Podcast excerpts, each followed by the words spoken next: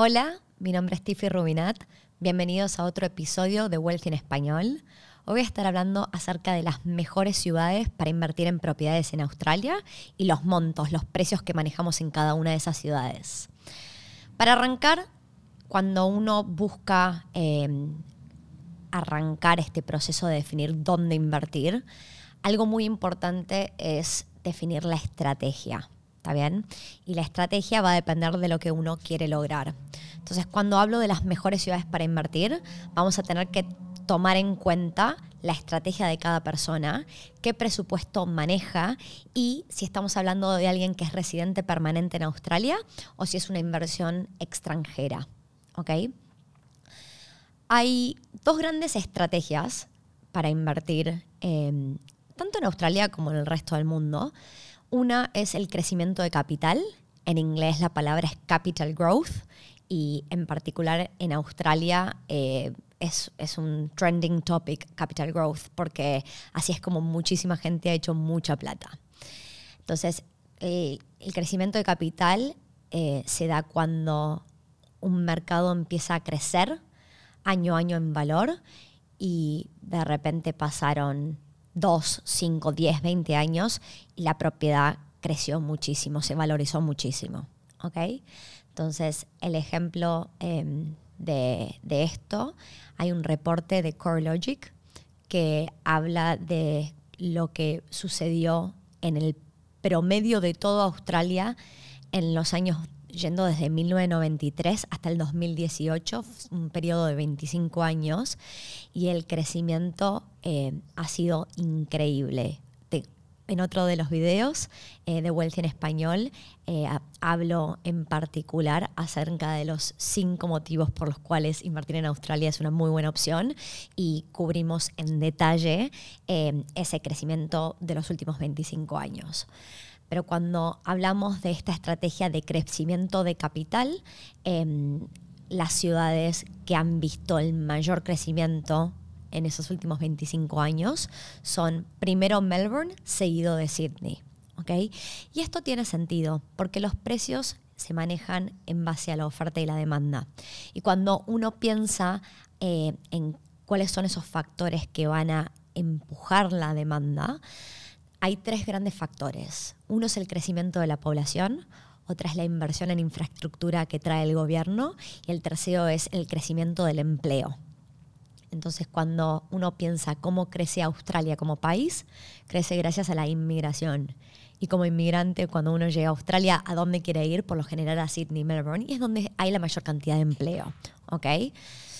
Entonces, em, esa es la estrategia de crecimiento de capital la estrategia no es necesariamente opuesta, pero una estrategia que no es crecimiento capital es flujo de fondos.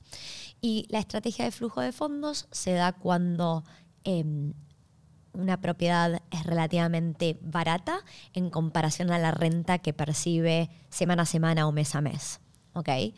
Entonces, por lo general, cuando hablamos de Sydney Melbourne, son propiedades caras y que crecen en valor y siguen creciendo y siguen creciendo y el crecimiento de este valor de las propiedades no va acompañado de la mano del crecimiento de las rentas. Las rentas no crecen tan rápido. Entonces cada vez se vuelve más inaccesible esos, esos dos mercados.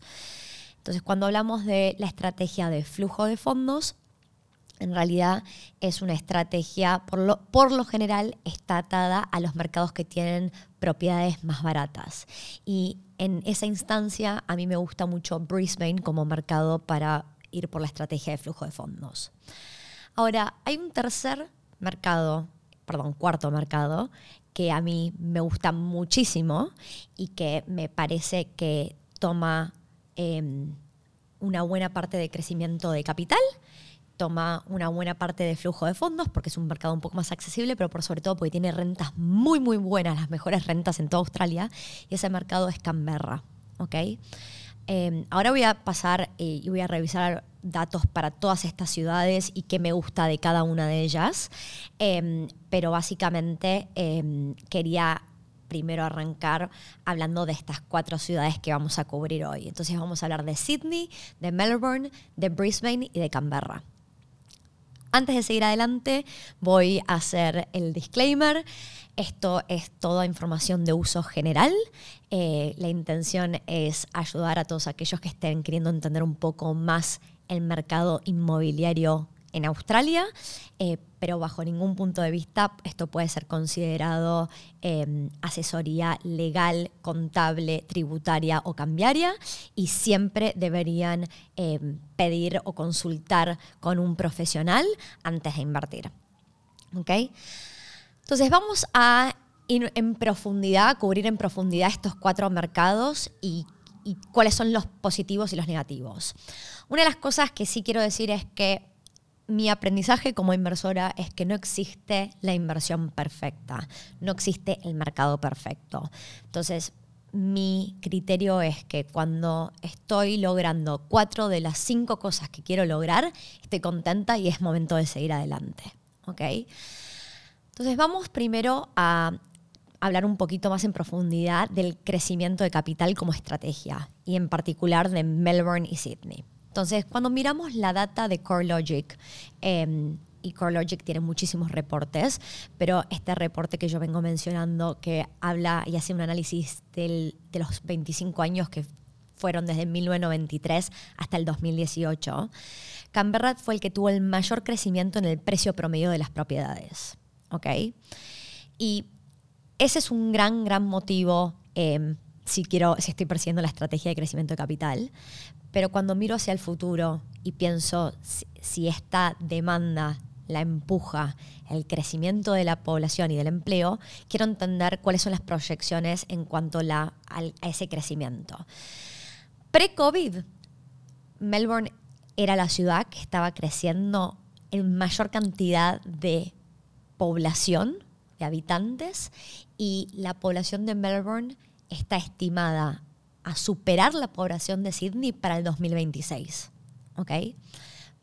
Eso es algo que para mí tiene mucho peso y es muy relevante a la hora de pensar cómo va a afectar los precios de las propiedades. Básicamente le pone presión tanto al mercado de alquiler y por ende todo lo que son los alquileres van a empezar a subir en precio, pero también al mercado de compra y venta de propiedades.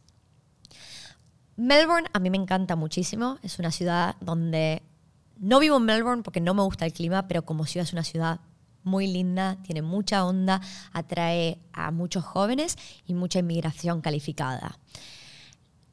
Lo que tiene de bueno cuando comparo Melbourne con Sydney es que por la misma plata, si yo fuera a gastar un monto de plata, en Melbourne yo puedo conseguir algo más cerca del centro y de mejor calidad.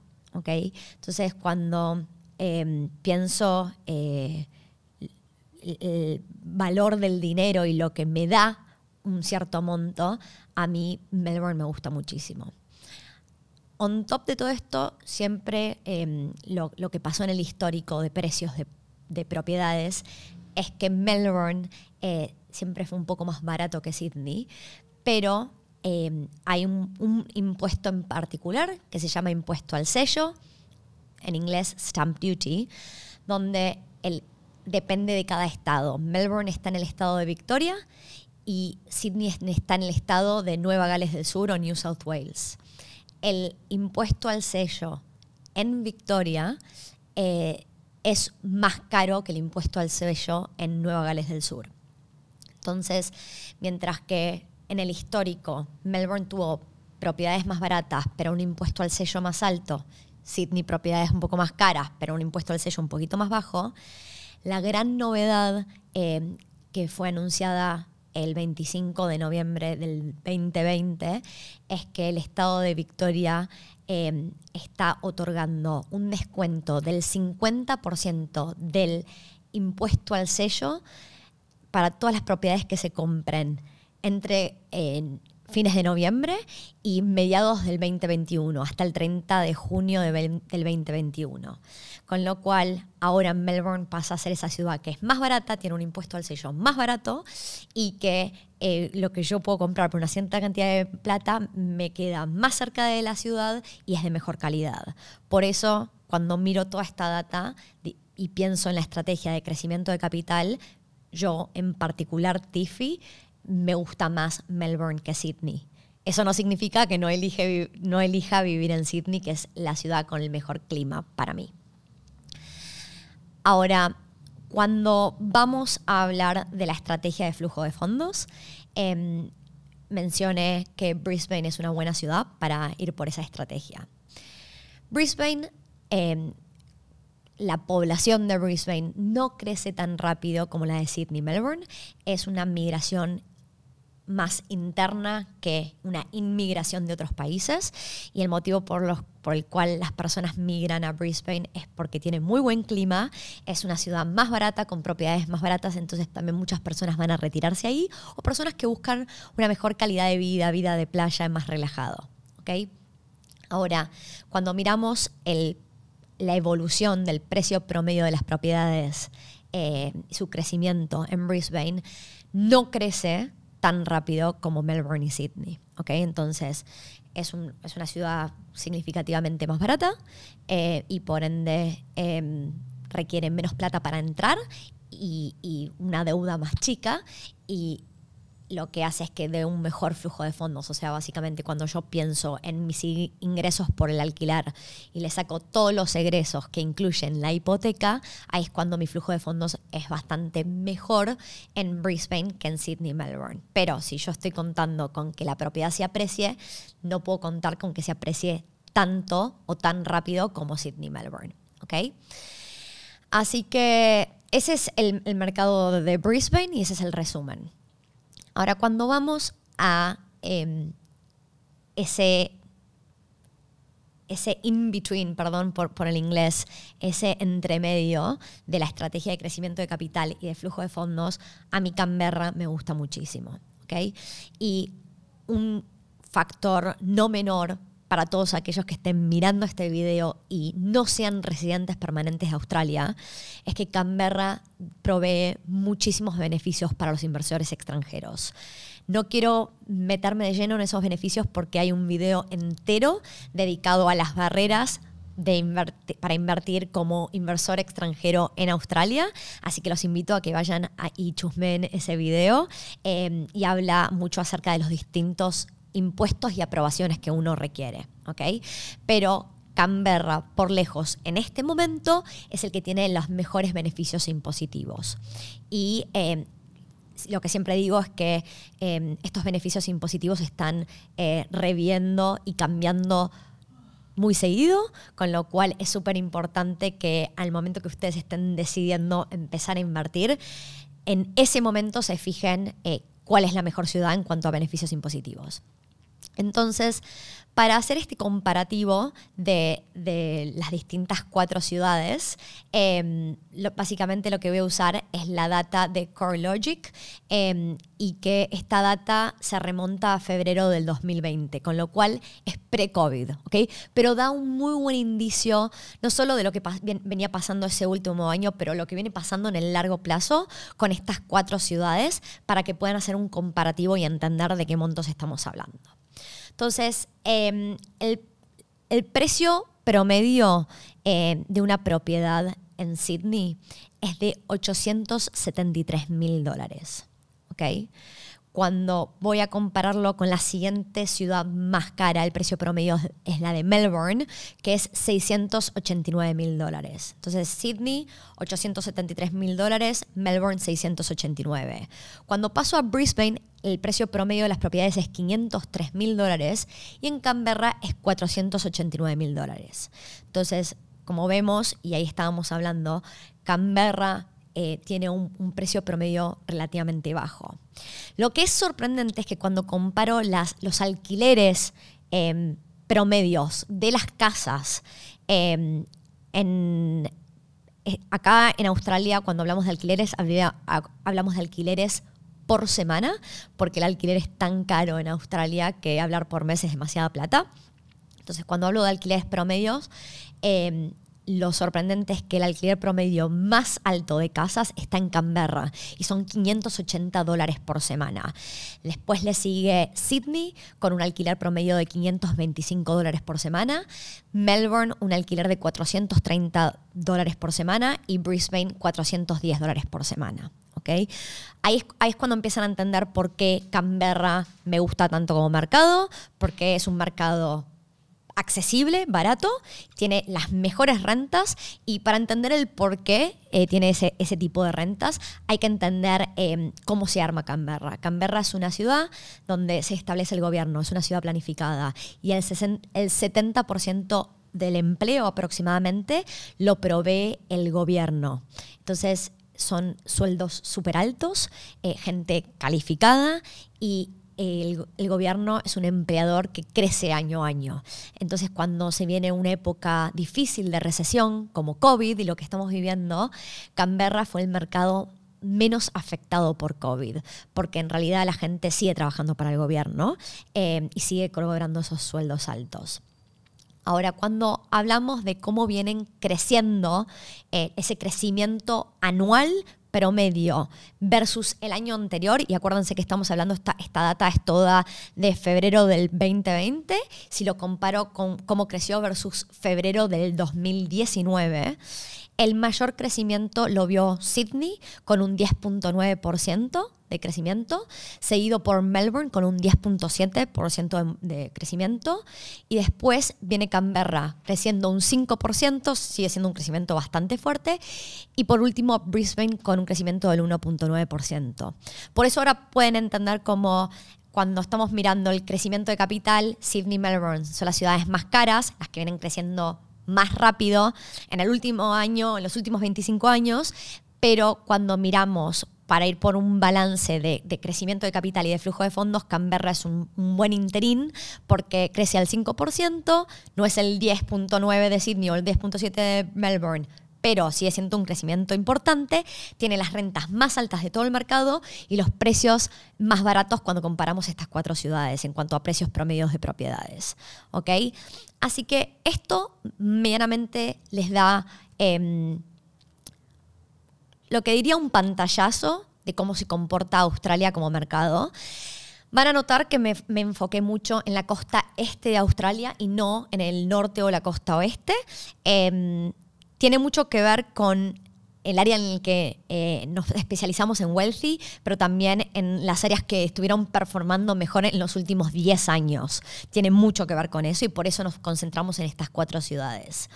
Ahora, por último, lo que quería hacer es darles una idea de, con ciertos rangos de plata, a qué cosas pueden acceder. Algo que no aclaré en este video, muy importante es que cuando hablo de dólar, estoy hablando de dólar australiano, no es el dólar americano. ¿ok? Entonces, cuando hablamos de qué puedo, o sea, cuánta plata necesito y qué puedo acceder con ciertos montos de plata, empecemos con el rango de 400 mil dólares eh, australianos. Una propiedad en los 400 mil dólares australianos si quiero ir al mercado de Sydney, la verdad es que no hay muchas opciones. Sobre todo si estamos hablando para inversores extranjeros donde tenemos que concentrarnos por las leyes que, tiene Australia, tenemos que concentrarnos en propiedades nuevas. Em, la verdad es que con 400 mil dólares uno podría llegar a encontrar un departamento de un cuarto eh, en un rango de 30 a 50 kilómetros alejados de la ciudad de Sydney. ¿ok?, si me voy a Melbourne, ya en Melbourne puedo acceder a un, a un departamento de mejor calidad, una muy linda calidad, mejor que la de Sydney, y ya puedo estar dentro de los 15 kilómetros a la redonda del centro de Melbourne. ¿ok? Em, en Canberra, 400 mil dólares no, nos dan el acceso a un muy lindo departamento y puede estar a 5 kilómetros de la Casa del Parlamento. Es una muy buena ubicación, un buen desarrollador, súper buena calidad y vamos a tener una linda renta y vamos a traer una calidad de... Em, me sale la palabra en inglés, tenant, eh, en la persona que arrienda o alquila el departamento es de buena calidad, es alguien profesional em, que no debería tener mayores inconvenientes para poder pagar la renta. ¿ok?, ese es el rango de 400 mil dólares australianos. Si escalamos a 650 mil dólares australianos, con esa plata ya se abren más opciones en Sydney. Podríamos acceder a un departamento de dos cuartos a dos cuartos, dos baños, una cochera a más o menos 25 kilómetros de la ciudad, o una casa adosada em, a 40 kilómetros de la ciudad.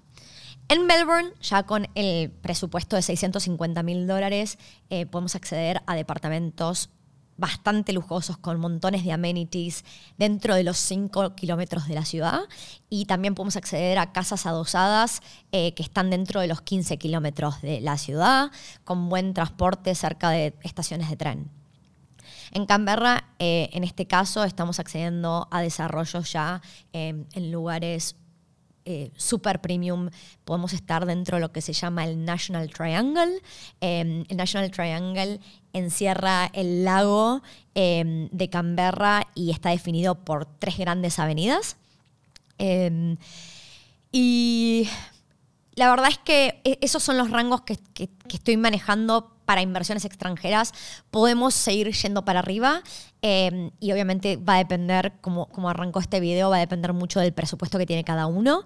Acá em, en Australia es bastante impensado poder juntar esa cantidad de plata, con lo cual lo que la gente suele hacer es apalancarse. Apalancarse significa eh, ir y pedirle plata a una institución financiera, eh, puede ser un banco o puede no ser un banco, o pedirle plata a alguien, básicamente. Entonces, em, obviamente, dependiendo de si uno es residente permanente o inversor extranjero, a qué tipos de em, préstamos o hipotecarios uno puede acceder y también a qué tasas uno puede acceder. Em, así que cuando arranqué este video, el objetivo era hablar de las mejores ciudades para invertir en Australia. Si me piden mi opinión personal, em, mi top 2 en este momento eh, es si uno es residente permanente, ir por eh, Melbourne y si uno es un inversor extranjero, ir por Canberra. Obviamente no va con la estrategia de todo el mundo, pero me parecen súper buenas ciudades para invertir. Obviamente hay que tener en cuenta muchísimas otras cosas, no solo elegir una ciudad. Cuando hablamos de, los precios, cómo los afectan la oferta y la demanda. Em, cuando uno dice, ok, Sydney, Melbourne crecen, no, todas las áreas o los suburbios de estas ciudades eh, van a ser apetecibles para un inmigrante y van a traer distintos tipos de personas. Y incluso cuando yo defino que hay ciertos em, ciertas áreas o ciertos suburbios que me gustan más que otros.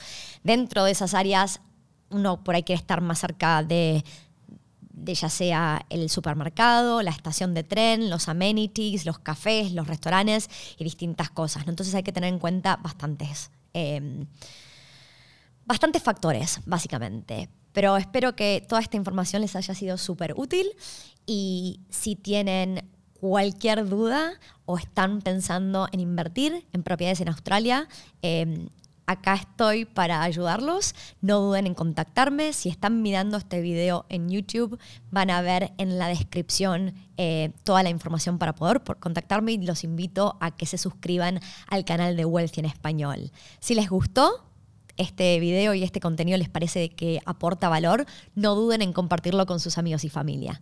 Hasta la próxima.